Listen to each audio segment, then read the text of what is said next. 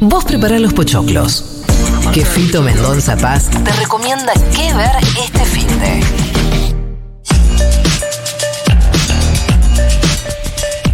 Fito, querido, buen día, ¿cómo te va? ¿Qué tal, amigos? ¿Cómo les va? ¿Qué decís? Ansioso. ¿Y consideras que uno puede distraerse con otra cosa? Claro que sí, creo que estoy cumpliendo un rol social bastante importante por estos Apa. días. Ahí estás. A la hora de calmar ansiedades y decir, bueno, ¿por qué no ves esto? ¿Por qué no te alejas Bueno. unas décadas en el tiempo? Estuve recomendando ver Casablanca, por ejemplo. Eh. Pero después, pero después me acordé que Casablanca justamente es una película donde hay un chabón que está equidistante de los conflictos Sí. y que durante toda la película la idea es que se tiene que definir.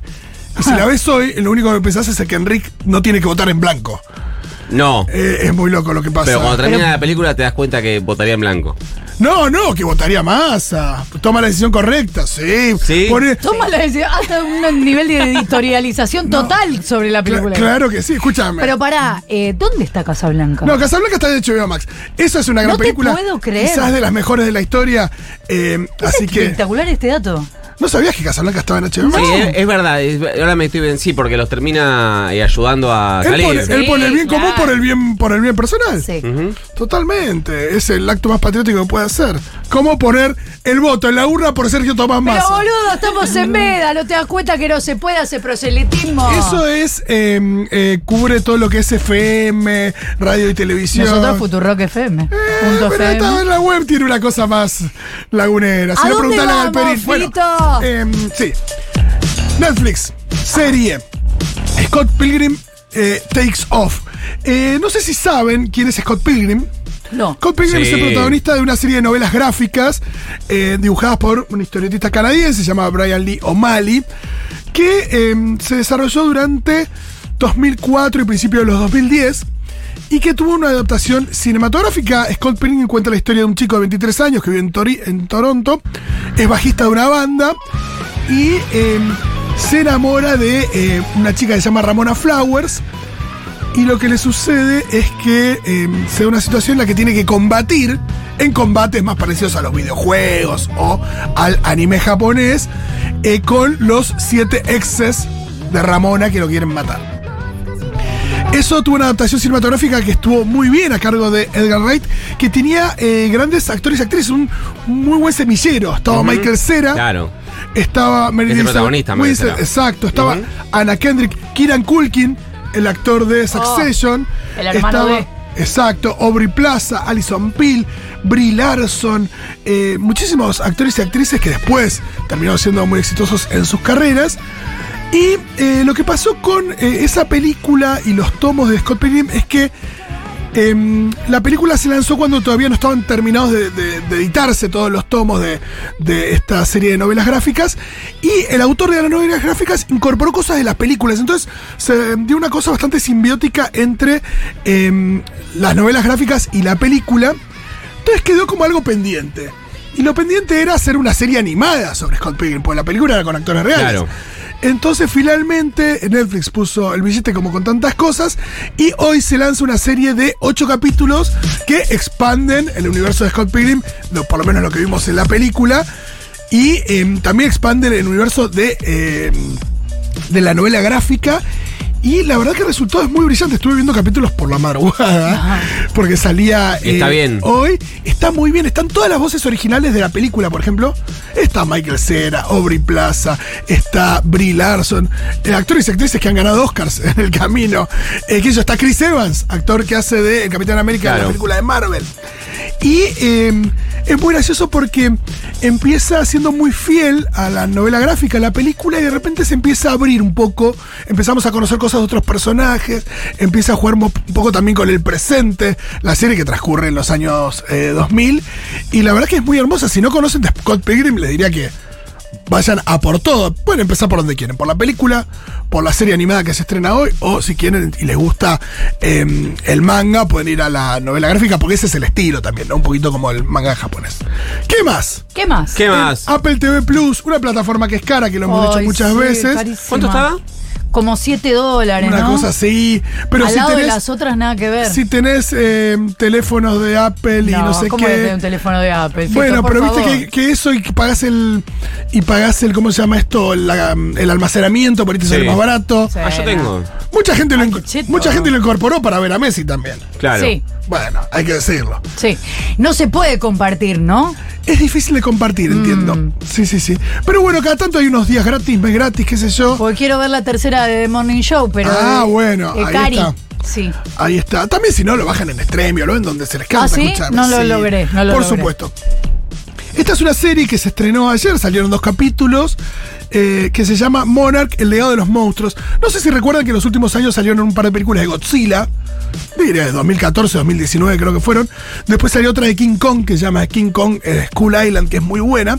Y una en la que ambos monstruos, King Kong y Godzilla, se encuentran. Sí. Godzilla vs. Kong, que salió durante la pandemia. Que se la dan entre ellos. Sí, eh, lo que lo que le faltaban a esas películas, que en realidad no, en ese momento tampoco interesaba tanto. Si a vos te dicen King Kong y Godzilla, lo que menos te interesa son los humanos que corren eh, desesperados por el piso mientras ellos sí, se pelean. Claro, corran seis idiotas que quiero ver a los dos monstruos Exacto. cagándose a sopapos. Totalmente, pero también es divertido a veces enfocarse en esas personas que están atravesando una vida en la que si vivís en Tokio, cada tanto suena una alarma y te tenés que ir a un refugio porque puede aparecer Godzilla. Claro. Eh, ¿Qué pasa si estuviste en los desastres que hizo Godzilla en San Francisco y eso te genera un trauma? Bueno, de eso va esta serie. Es una serie que cuenta un poco el drama humano a partir de. em, acontecimientos de estas películas, va expandiendo este universo que claramente llegó para quedarse, pues son películas que les ha ido bien, creo que se viene otra de Godzilla y King Kong pronto. Como si fuera gente que experimentó una guerra y le quedó una sensación rara. Hay algo de eso. Es una historia que, que atraviesa varias décadas. Monarch es una empresa, eh, por eso el título también de la serie, es una empresa que se dedica a investigar todos estos fenómenos de Godzilla, em, King Kong, las otras criaturas que, que surgen de- del mundo de, de Godzilla, una empresa como ultra secreta, medio una especie de, estado paralelo, y em, con una fuerza también de, de choque, como... Y mm, entonces hay muchos secretos ahí. La película muestra gente relacionada a esta empresa y gente también más eh, ciudadanos comunes que atraviesan este mundo donde eh, lo que nos pasaría a nosotros, ¿no? ¿Qué pasa si viene Godzilla? Bueno. Y nosotros no seríamos las personas que eh, salvan el mundo, seríamos los que corren de acá para allá. Obvio. No, yo soy top 5 de las primeras que se mueren. Me gusta. O sea, se- que te eh, quedas mirando con el celular filmando y te aplasta. Lo primero, lo primero que busco, pues sabemos cómo es la tradición del cine norteamericano, lo primero que busco es un negro. Sabemos que va a ser el primero en caer. Y Totalmente. después te, te- estoy por ahí. Me gusta. Eh, bueno, entonces, esta serie, por supuesto que tampoco es que no vemos para nada los monstruos, cada tanto aparecen en forma de flashbacks o hay alguna aparición.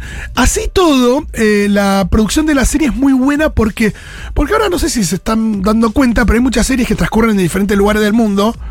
Que se filman todas en un galpón en Los Ángeles. Claro. No pasa mucho con las series de Disney, que, qué sé yo, las de Star Wars o también Sí, las, de, las de Marvel. Universo. Donde está este, este mega dispositivo que se llama The Volume, donde eh, los actores actúan frente a unas pantallas LED que están coordinadas, es una tecnología increíble, que no es como la pantalla verde, sino que están coordinadas con las cámaras y generan la sensación de estar en un desierto, en otro planeta, lo que sea.